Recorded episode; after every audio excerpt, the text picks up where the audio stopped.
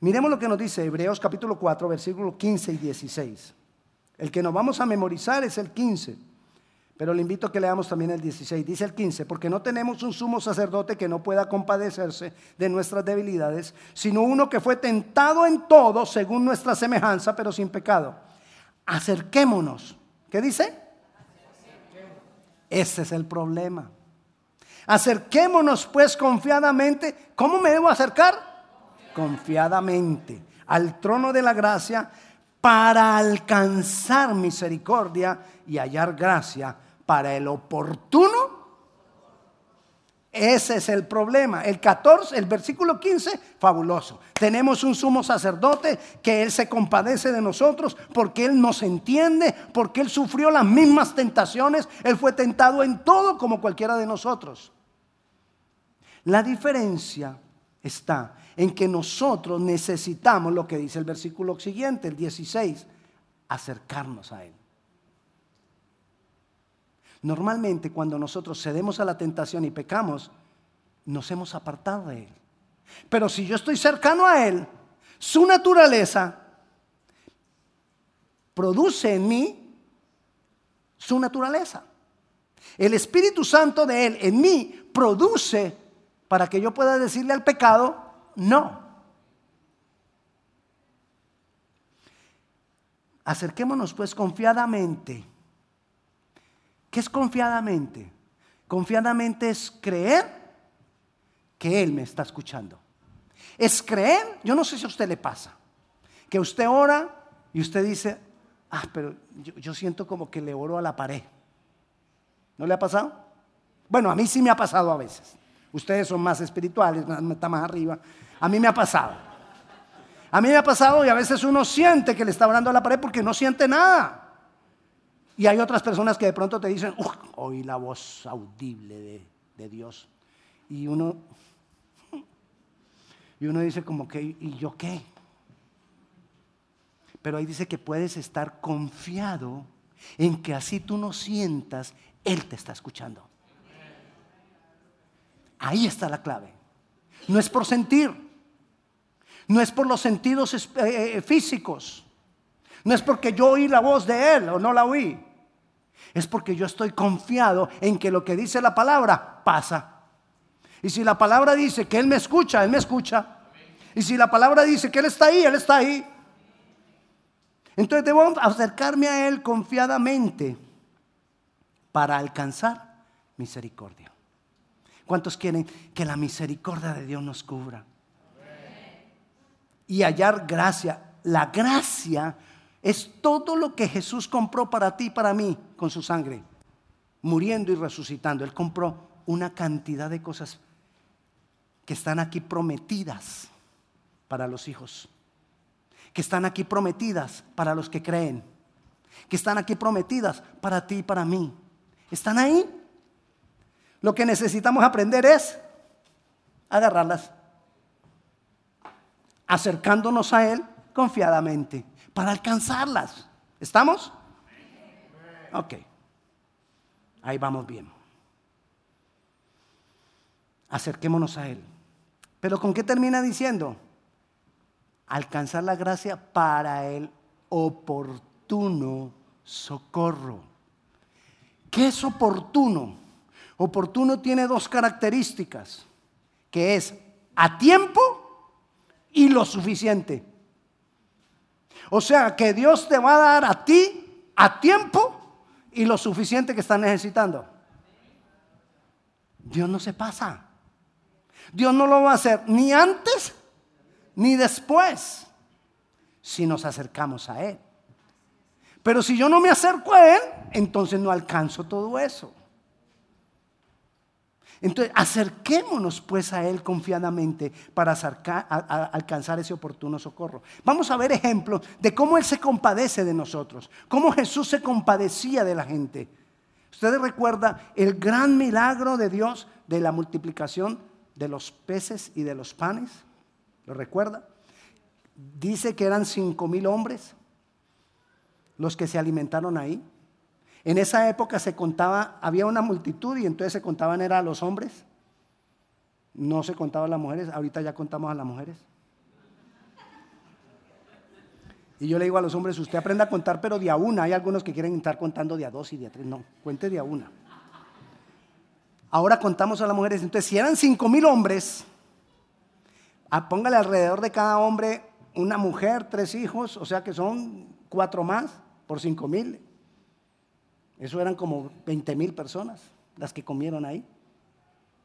Entonces vamos a mirar en, Marcos algunas cosas que, están alrededor de ese gran milagro. Marcos capítulo 6, dice el, el versículo 34. Y salió Jesús y vio una gran multitud y tuvo compasión de ellos. Esa multitud que Jesús alimentó y le hizo el milagro, estaba ahí y Jesús tuvo compasión de esa multitud. Y entonces, como tuvo compasión de esa multitud, ¿usted qué cree que hizo? Multiplicó los peces y los panes. No. Mire lo que dice. Salió Jesús y vio una gran multitud y tuvo compasión de ellos porque eran como ovejas que no tenían pastor. Y comenzó a enseñarles muchas cosas. ¿Qué hizo Jesús antes del milagro? Enseñar. ¿Qué va a hacer Jesús contigo antes de darte milagros? Enseñarte para que valores el milagro. Porque si, no, si, nosotros no aprendemos a darle el valor que tiene el milagro, entonces se nos convierte Jesús en un milagrero. Y lo voy a buscar cada que tengo una necesidad y cada que necesito un milagro. O se acuerda del genio de la lámpara. ¿Se acuerda cuando hablamos del genio de la lámpara? Que, la gente viene a, a, sobar el genio para ver si le aparece y le dice. Ahora vamos a ver algo parecido.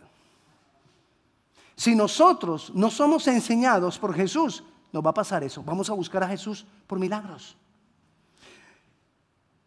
Cuando ya, versículo 35, cuando ya era avanzada la hora, sus discípulos se acercaron a él y diciendo, el lugar es desierto y la hora ya muy avanzada.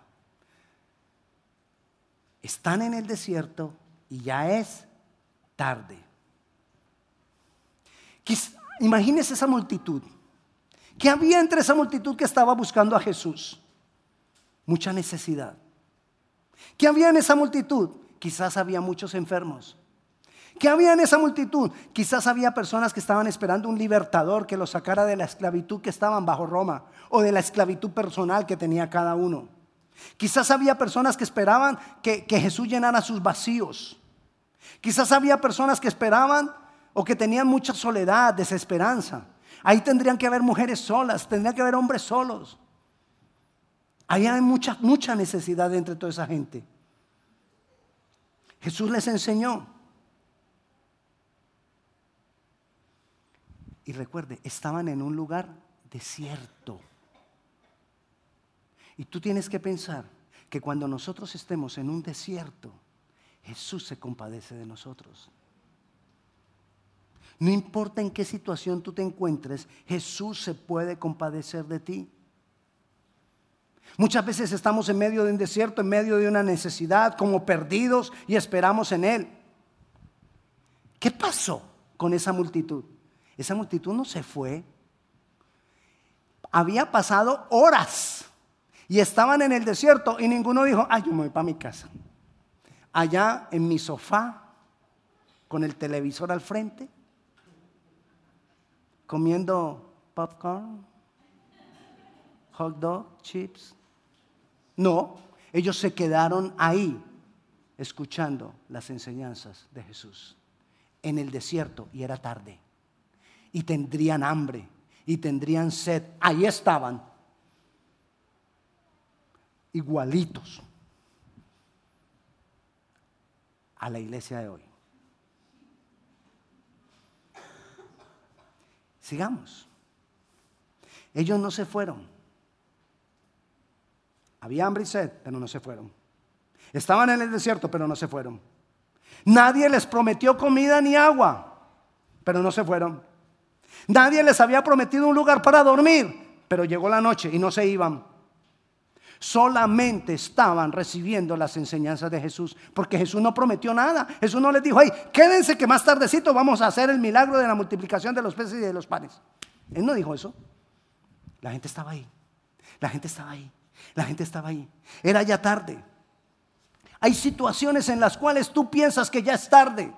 Hay situaciones en las cuales tú piensas que ya no hay nada que hacer. Hay situaciones en las que tú piensas quizás que ya para qué orar. No importa. Permanece ahí con Jesús.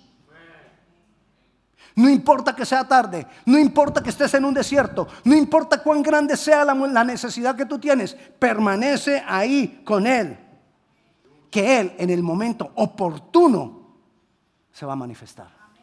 Porque Él se compadece de ti. Era tarde. Y Él nos va a dar la respuesta oportuna aunque ya sea tarde, porque muchas veces es tarde para nosotros, pero no es tarde para Él. Él es el que maneja el tiempo. Él es el que creó el tiempo. Él creó la, la luna y el sol. Él creó el tiempo. Así que Él maneja el tiempo. ¿Qué pasó? Tenían hambre, estaban ahí y Jesús se hizo cargo porque se quedaron ahí. Tú tienes una necesidad quizás. Jesús se hará cargo.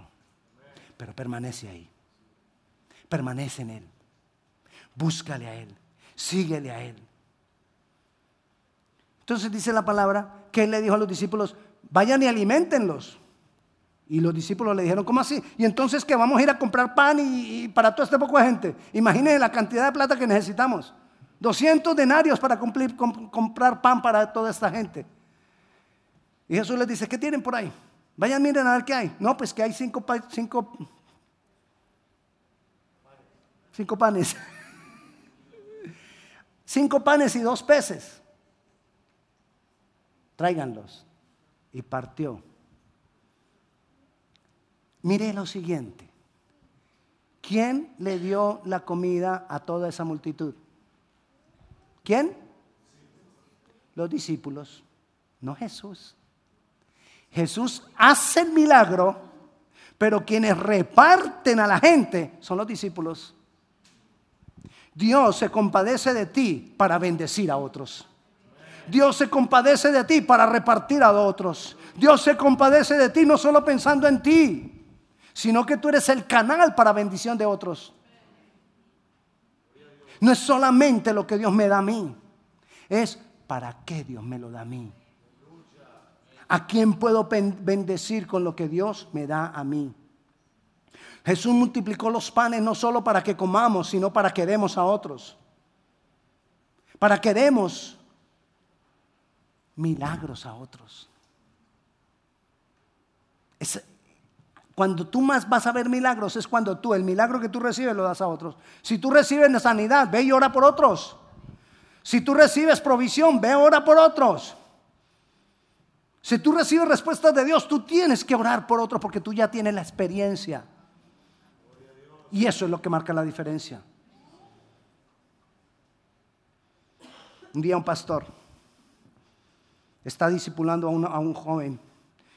El joven tiene tres meses de convertido. Tres meses. Y el pastor le dice, yo voy a tener que irme. Y estas personas que están llegando hoy, tú las vas a cuidar. Yo me voy. Y el joven aterrado le dice, ¿cómo así? Pero si yo tengo tres meses.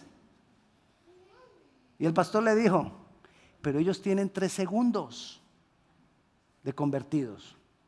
Para ellos tú eres un gigante espiritual, porque ya has caminado más que ellos. No importa cuánto tiempo tú tengas en Dios, si tú crees, tú tienes para darle a otro. Si tú crees, tú tienes para bendecir a otro. No hay tal que tú tengas que ser el maduro. Oye, tengo ya así 15 años en Cristo. Para poder bendecir a otro, ayudar a otro, traer a otro, enseñarle a otro, mostrarle a otro a Jesús. No necesitas ser el maduro. Tú todo lo que necesitas es haber creído y haber visto al que vive, a Jesús, el que reina. Amén. Miremos otro caso. En otro de los evangelios, cuando Jesús se compadece. Había dos ciegos, Jesús iba por el camino y había dos, dos ciegos en el camino. Vayamos a Marcos capítulo 20. Perdón, a Mateo capítulo 20. Dice así, versículo 29. Al salir ellos de Jericó, le seguía una gran multitud. ¿Qué había? Gran multitud. ¿Recuerda la multiplicación de los peces y de los panes? ¿Qué había? Una gran multitud. Y cuando en la, en la multiplicación de los peces y de los panes Jesús vio la multitud, ¿qué pasó? Se compadeció de la multitud. Ahora mira este caso. Al salir ellos de Jericó les seguía una gran multitud, y dos ciegos que estaban sentados junto al camino, cuando oyeron que Jesús pasaba, clamaron diciendo, Señor Hijo de David, ten misericordia de nosotros. Y la gente les reprendió para que callasen, pero ellos clamaban más diciendo, Señor Hijo de David, ten misericordia de nosotros. Y deteniéndose Jesús los llamó y les dijo, ¿qué quieres que os haga? Ellos le dijeron, Señor, que sean abiertos nuestros ojos. Entonces Jesús compadecido. Dice ahí, entonces Jesús compadecidos les tocó los ojos y enseguida recibieron la vista y le siguieron. Esta vez Jesús no se compadeció de la multitud. Esta vez Él se compadeció de dos ciegos. Fue algo más personal, más exclusivo, más íntimo. La multitud le decía a los, ciegos, eche, eche, salga, quite para allá, vaya, cállese, silencio. Usted, ¿por qué viene a hacer bulla? No interrumpa al maestro. Y Jesús se compadece de ellos. No importa. Nosotros aquí podemos estar en una multitud y tú no, tú no, tú no puedes saber qué está pasando con el del lado. Tú no puedes saber qué está pasando con el que está allá o con el que está allá.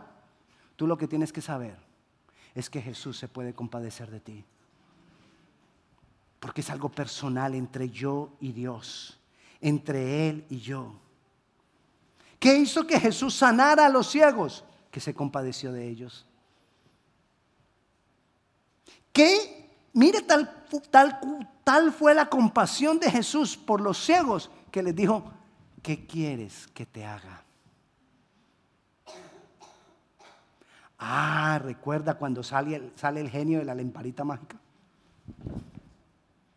Pídeme tres deseos. Mucha gente ve a Jesús así. Pero para estos dos ciegos, ellos hicieron una declaración. ¿Quién era Jesús?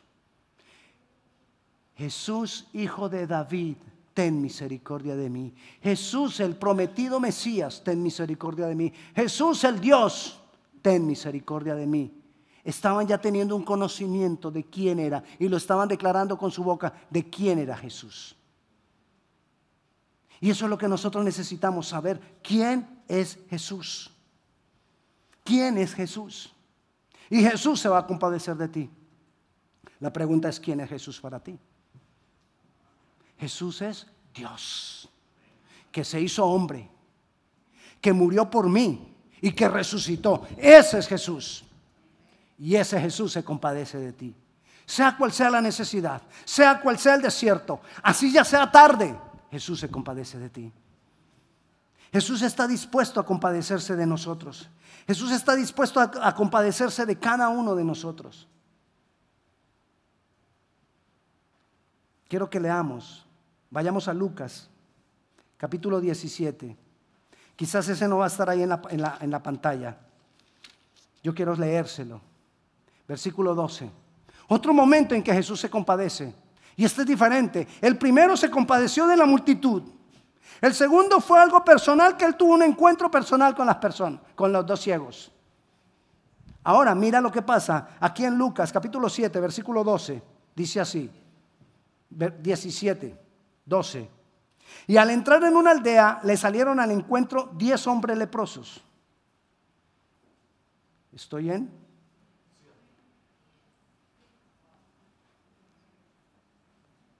Perdón un momento. Lucas 17. Lucas 7, perdón. Lucas 7. Lucas 7. Dice así. Versículo 12. Cuando llegó cerca a la puerta de la ciudad, he aquí que llevaban a enterrar a un difunto, hijo único de su madre, la cual era viuda, y había con ella mucha gente de la ciudad. Mire, Jesús va llegando a la ciudad y por ahí van pasando la procesión de un difunto. El difunto, mire la aclaración que hace. Era de una mujer viuda, había mucha gente de la ciudad con ella, y ella, y voy a volver a leer, y ella y él era su único hijo. Es decir, alrededor de esa mujer ya no quedaba ningún varón, ni esposo ni hijo. Esa mujer en ese momento había quedado totalmente desamparada. Pero había mucha gente de la ciudad que la estaba acompañando. O sea que no era una mujer cualquiera. O sea que no era una mujer insignificante. Pero aún hubiera sido una mujer importante, que tuviera muchas cosas, por no quedar con un hombre a su alrededor, iba a quedar totalmente desamparada y los bienes de ella los iba a perder. ¿Dónde iba a quedar esta mujer? Quizás pidiendo limosna o prostituida. Esa era la condición de esa mujer. Por eso ella iba llorando. Ella iba llorando por dos razones. Una porque se le murió su hijo y otra por la condición en que había quedado. Y ella en ese momento no se acerca a Jesús a decirle, mira Jesús, haz esto, haz lo otro. Voy a terminarles de leer. Cuando llegó, voy a volver a leer, cuando llegó cerca de la puerta de la ciudad, aquí que llevaban a enterrar a un difunto, hijo único de su madre, la cual era viuda, y había con ella mucha gente de la ciudad. Y cuando el Señor la vio, se compadeció de ella y le dijo, no llores. Y acercándose tocó el féretro y los que lo llevaban se detuvieron y dijo, joven, a ti te digo, levántate. Entonces se incorporó el que había muerto y comenzó a hablar y lo dio a su madre. ¿A qué voy con esto? Dios conoce tu necesidad, así tú no se la digas.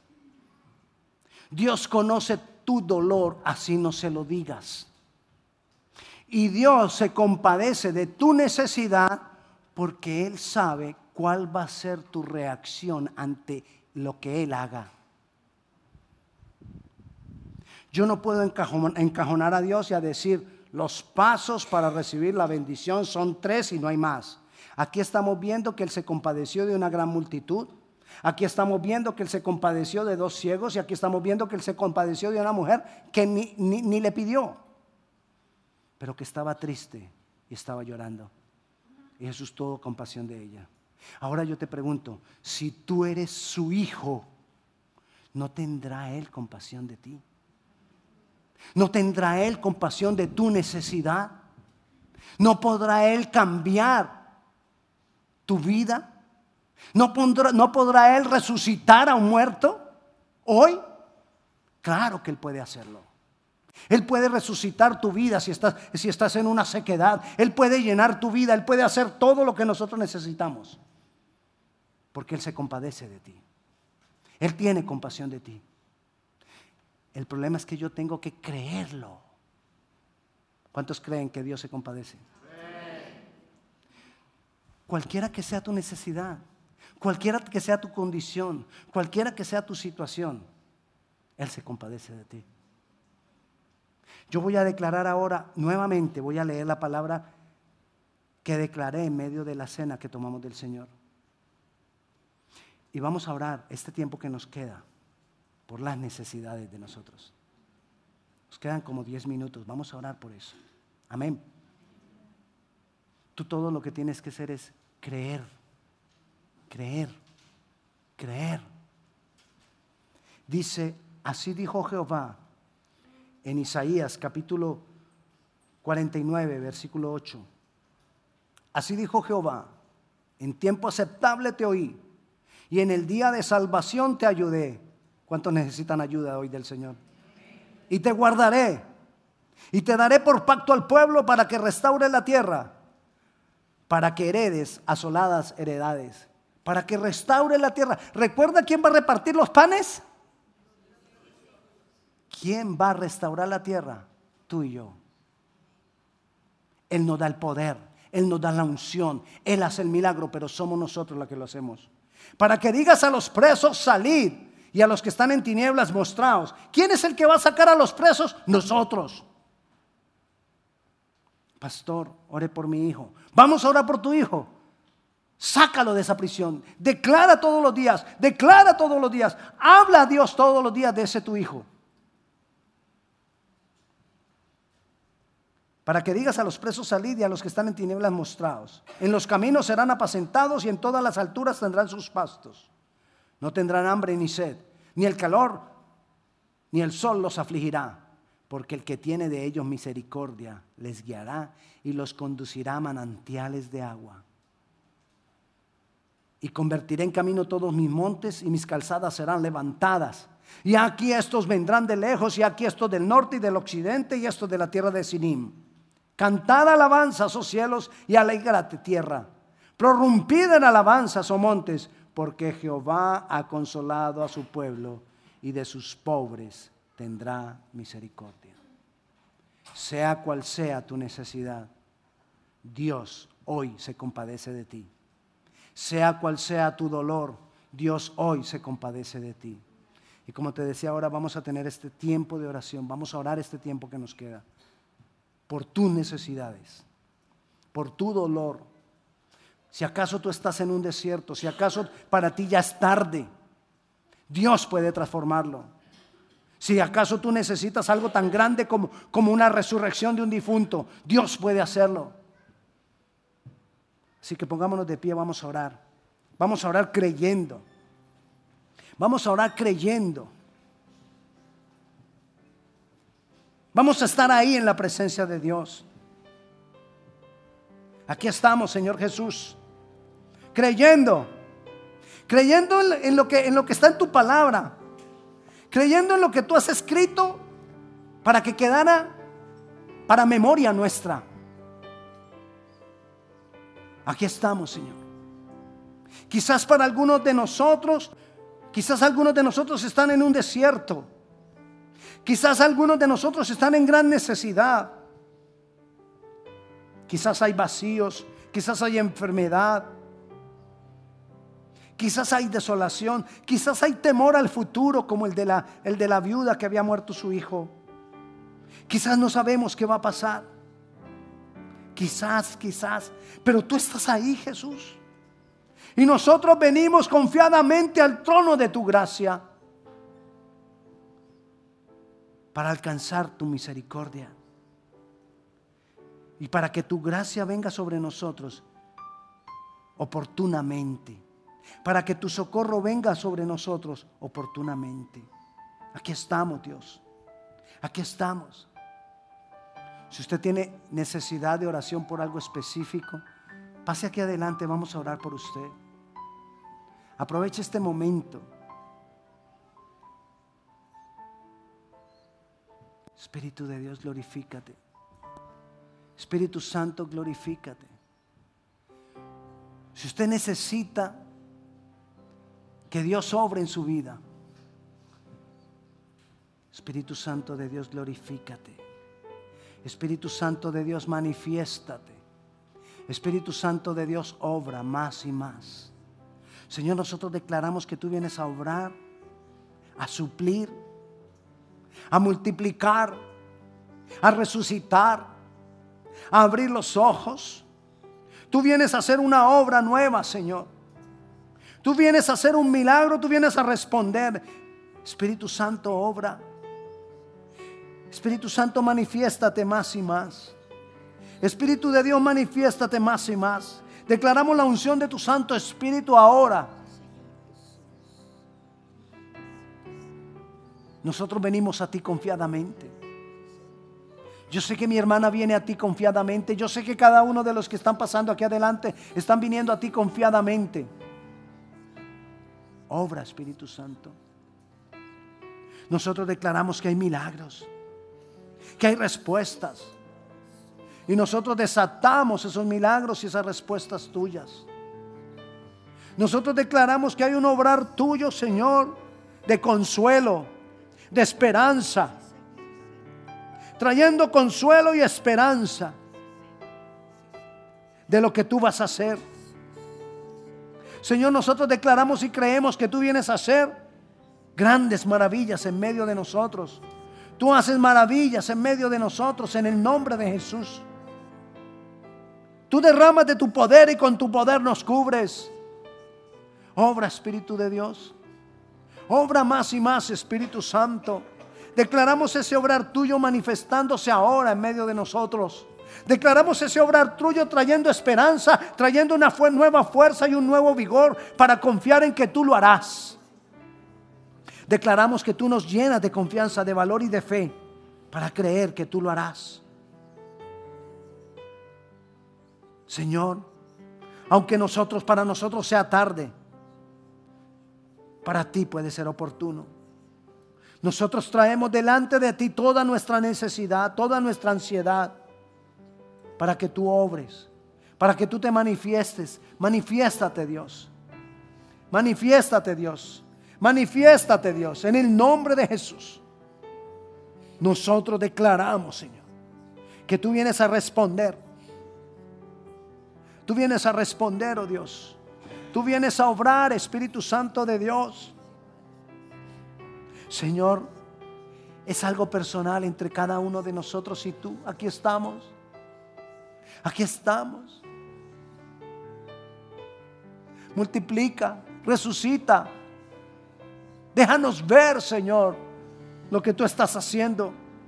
Danos de tus milagros más y más, Señor. Porque te tenemos a ti, un sumo sacerdote que se puede compadecer de nuestras necesidades. Porque tú sufriste nuestra necesidad. Porque tú sufriste, Señor. Espíritu de Dios obra. Espíritu Santo Señor, nosotros declaramos, oh Dios, que nuestra esperanza está puesta en ti para que tú hagas un milagro. Un milagro grande, un milagro de vida, un milagro trascendental. Para que tú te glorifiques, Padre Celestial. Nosotros venimos a declarar vida y vida en abundancia. Nosotros venimos a declarar sanidad. En el nombre de Jesús declaramos sanidad. Declaramos sanidad, Padre Celestial. Señor, nosotros declaramos que tú haces la obra. Que la obra, Señor, que tú has comenzado, Señor, tú la perfeccionas. Y lo que tú un día hiciste, lo vuelves a hacer. Que la bendición, Señor, en ti no se acaba. Que siete veces caerá el justo y siete veces tú lo levantarás. Y que aunque el enemigo venga contra nosotros, con poder tú te levantarás. Porque tú tuviste triunfo en la cruz. Porque tú venciste a los principados y a las potestades y los exhibiste en la cruz, triunfando sobre ellos. Por eso nosotros declaramos que hay vida, que hay vida, que hay vida en el nombre de Jesús. Espíritu de Dios obra. Espíritu Santo manifiéstate. Espíritu Santo glorifícate. Obra más y más, Señor. Obra más y más. Hay milagros, oh Dios. Nosotros creemos hoy en los milagros. Creemos que con el mismo poder que tú resucitaste a Jesucristo de los muertos, con el poder en tu Santo Espíritu, con ese mismo poder tú estás obrando en medio de nosotros hoy. Declaramos que tú obras, Dios. Tú obras, Señor. Tú obras. Levanta tus manos al Señor y deja que Él te ministra. Espíritu de Dios ministra. Espíritu Santo ministra. Espíritu Santo de Dios ministra. Glorifícate, Señor. Glorifícate, Rey poderoso. Glorifícate más y más. Nosotros declaramos la, manifestación de tu Santo Espíritu con poder en nosotros. Con poder en nosotros. En el nombre de Jesús. Recibe. Recibe lo que tú el suplir de tu necesidad, recibe. Recibe esperanza, recibe paz, recibe consuelo, porque Dios se compadece de ti. Si estás confundido, recibe la luz, recibe la dirección de Dios. Si tú te estás diciendo, Señor, ¿qué hago? ¿Qué decisión tomo? Recibe porque en Él hay dirección. Señor, yo desato sobre nosotros la dirección de tu Santo Espíritu para tomar las decisiones correctas. Y te decimos gracias, Dios. Gracias Señor. Gracias Dios. Porque tú nos das el oportuno socorro. Porque para ti no es tarde. Para ti estás a tiempo. Y te damos gracias. En el nombre de Jesús. Amén y amén. Dale un fuerte aplauso al Señor.